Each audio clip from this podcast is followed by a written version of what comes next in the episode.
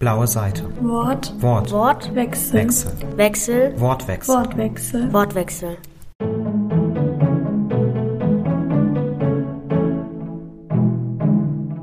Schön, dass du hier bist und wir jetzt dieses Interview führen können. Ich habe da mal was Fragen vorbereitet an Fragen. Ähm, und ich dachte einfach, ich fange mit der ungewöhnlichsten an. Die hast du vielleicht noch nicht so oft gehört. Ähm, als ich das Buch gelesen habe, ähm, an einer Stelle relativ am Anfang, fragt Lilly Lena, ob sie an Gott glaubt. Und mich hat die Antwort von Lena da so beeindruckt, weil sie antwortet, dass sie an die Sehnsucht ähm, nach Gott glaubt. Und ich wollte fragen, wie du die Aussage siehst, besonders jetzt vor dem Hintergrund von Lillys, also Lillys eher tragischer Geschichte, weil man manchmal in so einer Situation besonders denkt, wenn Gott da ist, hört er zu oder wenn nicht, was hat der für Musik auf den Ohren, dass er da gerade nicht anscheinend präsent ist. Wie ist das? Ähm, also äh, wenn Lena das sagt, das ist dann schon etwas, was ich auch so empfinde. Ähm, ich denke auch, wer selbst Menschen, die nicht sagen können, dass sie an Gott glauben, ähm, haben eine Sehnsucht und nach einem Spiritualität in irgendeinem Sinne und und der das auslöst, das kann für mich auch Gott sein. Was ich nicht glaube, anhand auch ähm, oder anlässlich von vielen Dingen, die wir erleben, die wir als zutiefst ungerecht empfinden in der Welt, Dinge, die passieren, ich schaffe es nicht mehr, sage ich, an einen allmächtigen Gott zu glauben. Ich glaube an einen barmherzigen Gott, der mit uns fühlt, aber ich glaube nicht an einen allmächtigen Gott, der in der Lage wäre, das alles ähm, eigenhändig über die Menschen hinweg, die er zu ähm, eigenständigem Handeln eigentlich erschaffen hat, äh, mhm. Dinge zu verhindern, wo wir vielleicht nach Gott rufen. Aber wenn man nach Gott ruft, kann das ja auch eine Bitte um Kraft sein. Mhm. Ja. Das stimmt, das sind sehr wahre Worte. ähm, und wo wir schon bei mehr tragischen Schicksalen sind, mit tragischen geschichtlichen Schicksalen befasst du dich ja auch in anderen deiner Bücher. Und was macht sie für dich so faszinierend? Warum schreibst du diese Art von Geschichte? Ähm, es geht vielfach darin um Geschichten, auch aus der Zeit des Nationalsozialismus, die eigentlich unfassbar sind. Und indem man sie aus einer jugendlichen Perspektive erzählt, wird diese Unfassbarkeit für mich nochmal deutlicher. Das sind äh, junge Menschen, die also wirklich einen unverstellten Blick haben auf die Geschehnisse, die und äh, indem man das aus diesem, sagen wir mal, naiven Blick äh, schildert, bekommt das nochmal eine andere Tiefe noch. Da wird einem nochmal deutlich, wie unglaublich das zum Beispiel ist, wie in Liverpool Street, äh, das Mädchen, das von seinen Eltern getrennt wird. Äh, und äh, einfach um es zu retten, ja, das ist etwas, was eigentlich überhaupt nicht zusammenpasst. Mhm, das stimmt. Und insofern ist es ja auch bestimmt schade, wie du vorhin schon meintest, dass diese Art von Geschichten heutzutage nicht mehr so viel angefragt wird bei Verlagen, mhm. weil es, obwohl es eigentlich total interessant ist. Ich interessiere mich auch für Geschichte, weil es halt einfach auch zur Gegenwart dazugehört. Mhm. Thema der Jugendbuchtage ist ja auch vergangene Zukunft. Ja, ja. Am Ende des Buches, hast du ja vorhin auch schon gesagt, ähm, beschreibst du, dass die Mauer immer noch da ist am Ende, mhm. mehr oder weniger. Vielleicht nicht mehr physisch, aber auf jeden Fall mhm. psychisch in den Köpfen der Menschen und generell im sozialen Umfeld und überall. Was müsste deiner Meinung nach jetzt wirklich passieren in Schulen, in generell überall, dass das vielleicht nicht mehr so doll da ist? Vielleicht verschwindet es nie, wer weiß, aber was wären da jetzt Möglichkeiten? Mhm. Also ich habe einfach nur eine, einen Lösungsansatz, ähm, die Menschen dazu zu bringen, einander kennenzulernen und äh, aufgeschlossen zu sein, was wahrscheinlich dann auch dem wiederum im Weg steht. Es sind eben viele, die dazu nicht bereit sind. Aber in dem Moment, wo man auch offen ist für die Geschichten des anderen, ähm, kann sich ja viel ändern, auch perspektivisch. Und äh, ich denke, man muss auch ähm, in der Lage sein, auch eigene Fehler einzugestehen, ohne sich persönlich angegriffen zu fühlen, wenn man kritisiert wird. Das ist auch nicht so einfach. Ähm, ich weiß nicht, inwieweit das in den Schulen gelingen kann. Ich habe wirklich keine Ahnung. Ähm, höchstens ein Bewusstsein dafür zu wecken, äh, dass es wichtig wäre, endlich miteinander zu reden. Mhm. Ja, also. Das stimmt. Ähm, als ich das Buch gelesen habe, habe ich Till sehr ins Herz geschlossen. das ist meine Lieblingsfigur aus dem Buch. Und habe mich gefragt, ob dir eine Figur besonders ans Herz gewachsen ist, ähm, um die du dich besonders sorgst und ob vielleicht auch manche Figuren auf realen Menschen basieren. Als du von der alten Nachbarin erzählt hast, hatte ich sofort im Kopf die Giese. die Giese. Ja, ähm, das ist nicht verkehrt. Also da ist einiges tatsächlich eingeflossen. Ähm, bei mir war es so, da ich, da es ja vorher diesen Film schon gab, hatte ich, ähm, also für Till, äh, ich meine, ich hatte ein Gesicht vor Augen. Für Lilly auch, ja, Katrin auch. Aber äh, ja, also eigentlich meine, meine Figuren, die ich, um die ich besorgt war, das waren tatsächlich Rita und Lilly. Ähm, Lena ist natürlich für mich was Besonderes. Äh, ich glaube, diese Sehnsucht nach einer Mutterfigur, die kann man auch durchaus als Erwachsener noch haben, im Sinne vielleicht von einer besten Freundin, der man sich anvertrauen kann. Aber ähm, so die, die Heilung, also die, die Menschen, die für die eine ist es ja eigentlich zu spät, wie Rita, ähm, aber sie lebt durch Lilly tatsächlich auch ein Stück weiter am Schluss, wo, wo Lilly dann äh, auch das Kleid ihrer Mutter anhat und sie selber nicht mehr weiß, wer bin, bin ich jetzt hier nur noch Lilly, bin ich auch Rita, ähm, habe ich ihr Leben weitergelebt. Also ich, ich wollte da gerne einen versöhnlichen Schluss finden, auch für Rita.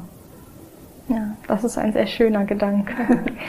ähm, meine Eltern sind beide in der DDR auch aufgewachsen und als ich während des Lesens dann so Sachen gesagt habe wie, äh, hattet ihr wirklich so seltene Aprikosen und das diese Sachen, konnten sie immer wirklich alles bestätigen. Und ich war so beeindruckt davon, wie, wie real das dadurch geworden ist und ähm, dass, hier so, dass du so gut dafür recherchiert hast. Und du hast ja vorhin auch gesagt, du hattest Freundinnen, die dir, oder du hast Freundinnen, die dir dabei geholfen haben. Ähm, hast du noch anders dafür recherchiert? Weil es war irgendwie so, so ein ganzes Bild so richtig real. Mhm. Also ähm, im Zusammenhang mit dem Film, äh, wo der, ähm, der MDR damals sagte, das soll in Jena spielen. Also Jena war wahrscheinlich einfach mal wieder dran.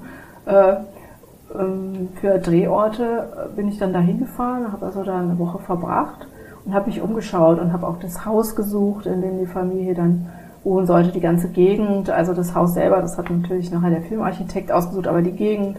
Und ich bin auch zum Beispiel den Weg vom Bahnhof abgelaufen in diese Gegend, damit das alles stimmt. Das war mir total wichtig. Und ein Grund war einfach auch, dass ich mir gedacht habe, das wird jetzt wahrscheinlich sowas wie das erste Jugendbuch zum Thema DDR. Das muss einfach stimmen, sonst macht man sich lächerlich. Ähm, und deshalb haben das auch wahnsinnig viele Leute vorher gelesen, was bei meinen Büchern sonst nicht der Fall ist. Äh, das war einfach, ich, ich wollte mich nicht blamieren. Ich war mir wirklich bewusst, dass ich da als jemand, der aus dem Westen kommt, ähm, schon einen anderen Blick dafür habe und dass das nicht jedem gefallen dürfte. Deshalb musste es von der Sachlage her wirklich einfach stimmen. Hm. Das ist auf jeden Fall gelungen. Ja, das wäre gut. ich finde schon. Ähm, inwiefern würdest du sagen, hat der Film dann später das wirklich fertige Buch beeinflusst? Weil am Anfang war es ja noch ein Drehbuch, du sagtest gerade mhm. das mit dem Haus und so weiter und mhm. so fort. Oder gab es vielleicht sogar Änderungen des Films wegen? Ja, es gab ähm, einige Dinge, mit denen ich jetzt nicht so glücklich war.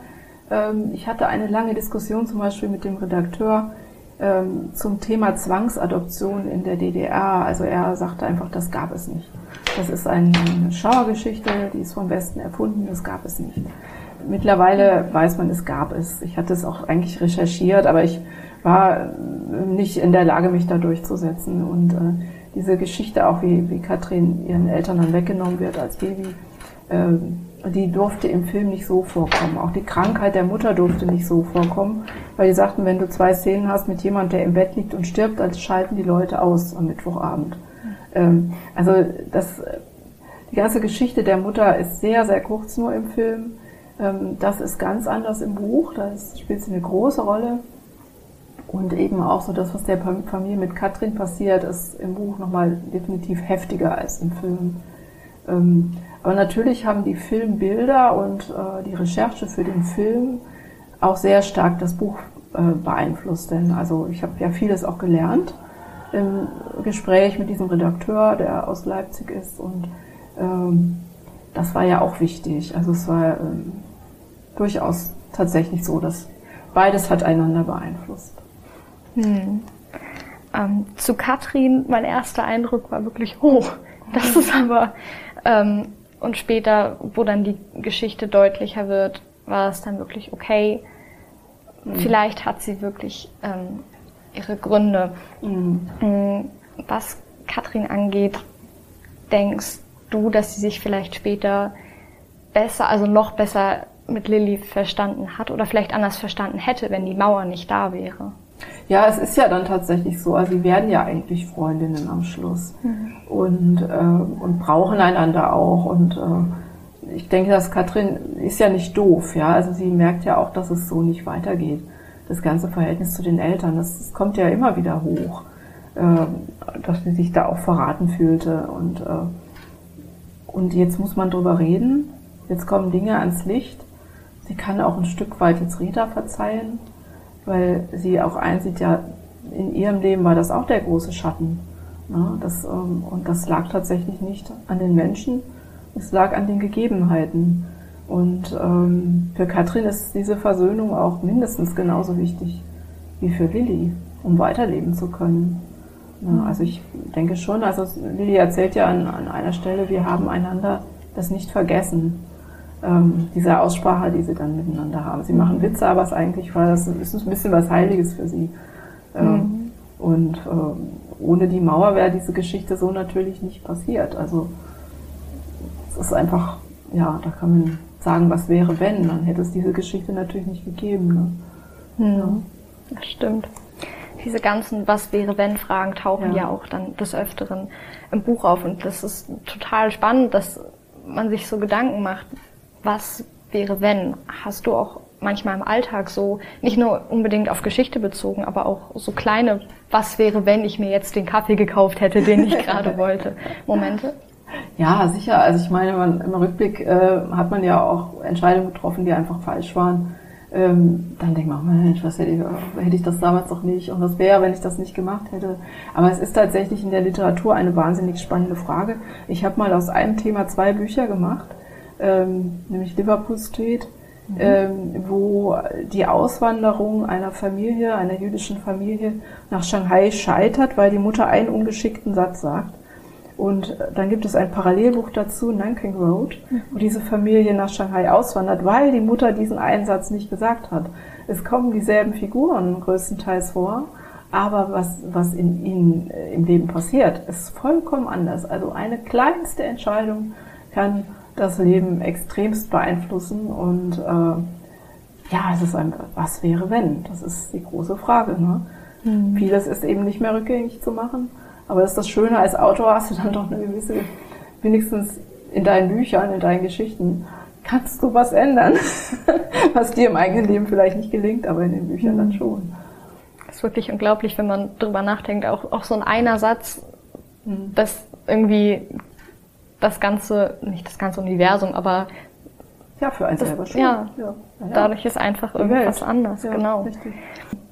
Du sagtest ja vorhin schon, dass die deutsche Teilung, ja, die DDR war halt da, du wolltest sie dir auch mal angucken, aber irgendwie mhm. dann doch nicht dazu gekommen. Wie hast du sonst die Zeit der deutschen Teilung erlebt? Also für uns ähm, Jugendliche war das damals tatsächlich so, ähm, wir haben besorgt ge geblickt in Richtung Warschauer Pakt Sowjetunion, weil wir ja wussten, ähm, wenn ein Krieg kommt, und das stand ja ab und zu mal im Raum, auch damals wurden neue Raketen stationiert bei uns, die Bedrohung war ja immer da und ähm, wir haben gewusst, das ist dann bei uns. Es war ein seltsames Gefühl, damit aufzuwachsen. Ähm, ich weiß noch, dass ich äh, zu, zu meiner Abiturzeit, ich habe mich sehr stark damit beschäftigt äh, habe sehr besorgt in die USA geschaut, die Aufrüstung, die dort stattfand. Im Nachhinein gesehen wurde die Sowjetunion ja dadurch auch totgerüstet, was, was ähm, damals in den USA passierte. Die hatten einfach mehr Mittel. Ähm, aber so dieses Gefühl, ähm, ja, im Mittelpunkt eines Konflikts möglicherweise irgendwann zu stehen, das war schon sehr präsent für meine Generation. Das war seltsam, als es dann irgendwie wegfiel. Toll, also und ähm, ich meine, es ist ja jetzt die Bedrohung im Moment durch die aktuelle Situation, kehrt ja in anderer Form wieder. Ähm, man hatte sich schon sehr daran gewöhnt, dass es so nicht ist. Äh, mal gucken, was kommt. Also es, ich kann da schon sagen, ja, wir hatten jetzt 30 gute Jahre seitdem. Ich wünsche das der jungen Generation auch von Herzen. Ja, ich mache mir Sorgen, aber ich habe schon auch die Hoffnung, dass irgendwie dann doch es wieder gut wird. Ja, Hm. Weil ich, ja, man mag nichts anderes denken. Ja, stimmt. Positive Gedanken, positive ja, Energie. Ja, auch das kann vielleicht was bewirken. Hm. Manchmal muss man einfach durch, durch eine Situation. Auch das. Ja. War auch diese Besorgnis oder der Blick auf die Situation später einer der Beweggründe, weswegen du das Buch auch geschrieben hast? Ja, um nochmals dran zu erinnern, also mich hat das wirklich damals ähm, sehr unangenehm berührt, diese Sprüche, ja, man könnte die Mauer doch wieder aufbauen, dann ging es uns besser. Ja, Mensch, die können das doch nicht alles vergessen haben. Auch daran wollte ich nochmal erinnern, was das so im Kleinen für eine Familie bedeutet hat. Und das war ja nur ein Beispiel. Das hat ja für viele Familien sowas ähnliches bedeutet. Ja. Auch die armen Rentner, die dann in den Westen gingen, hier alles im Osten zurückließen, nur damit sie ihre Familie im Osten mal mit, mit besseren ähm, Kleidungsstücken, Nahrungsmitteln, keine Ahnung, mit Luxusgegenständen versorgen konnten. Wie traurig. Die hockten dann allein in der BRD. Ja. Genau dieses Sätze unvorsichtig sagen, wie man sollte die Mauer wieder aufstellen. Das ist total, wo sich manche Menschen gar keine Gedanken drüber machen, aber Mhm. andere vielleicht, was hat er da gerade gesagt? Hast du auch solche Momente? Ja, manchmal ist es Provokation. Ich denke, bei vielen war das damals auch so. Die waren wirklich extrem verbittert und haben gesagt, pff, ja. Äh, ähm, aber auf mich hat es tatsächlich gewirkt. Also ich habe ähm, deshalb eine Idee zum Buch abgehabt. ähm, ja, natürlich, man kennt das von sich. Man ist ein bisschen dünnhäutig geworden in den letzten Jahren. Das merke ich bei mir immer mal wieder, dass ich nicht mehr mit meiner eigentlich sonst sprichwörtlichen Geduld reagiere, wenn irgendwas nicht klappt. Ich werde auch schon mal pampig. Ich hoffe, dass einfach wieder entspanntere Zeiten kommen, dass man dann nochmal einfach sich die Zeit nimmt, sich zurückzulehnen und zu sagen, hey, ist doch jetzt kein Grund, so miteinander umzugehen. War ja jetzt auch schon genug angespanntes, was wir die letzten paar Ja. Jahre Das zusammengequetscht reicht, das hatten. reicht, das ist jetzt, das langt jetzt. Langsam ist gut. Ja, meine ich auch. Ja, vielen Dank Danke. für die schönen Fragen.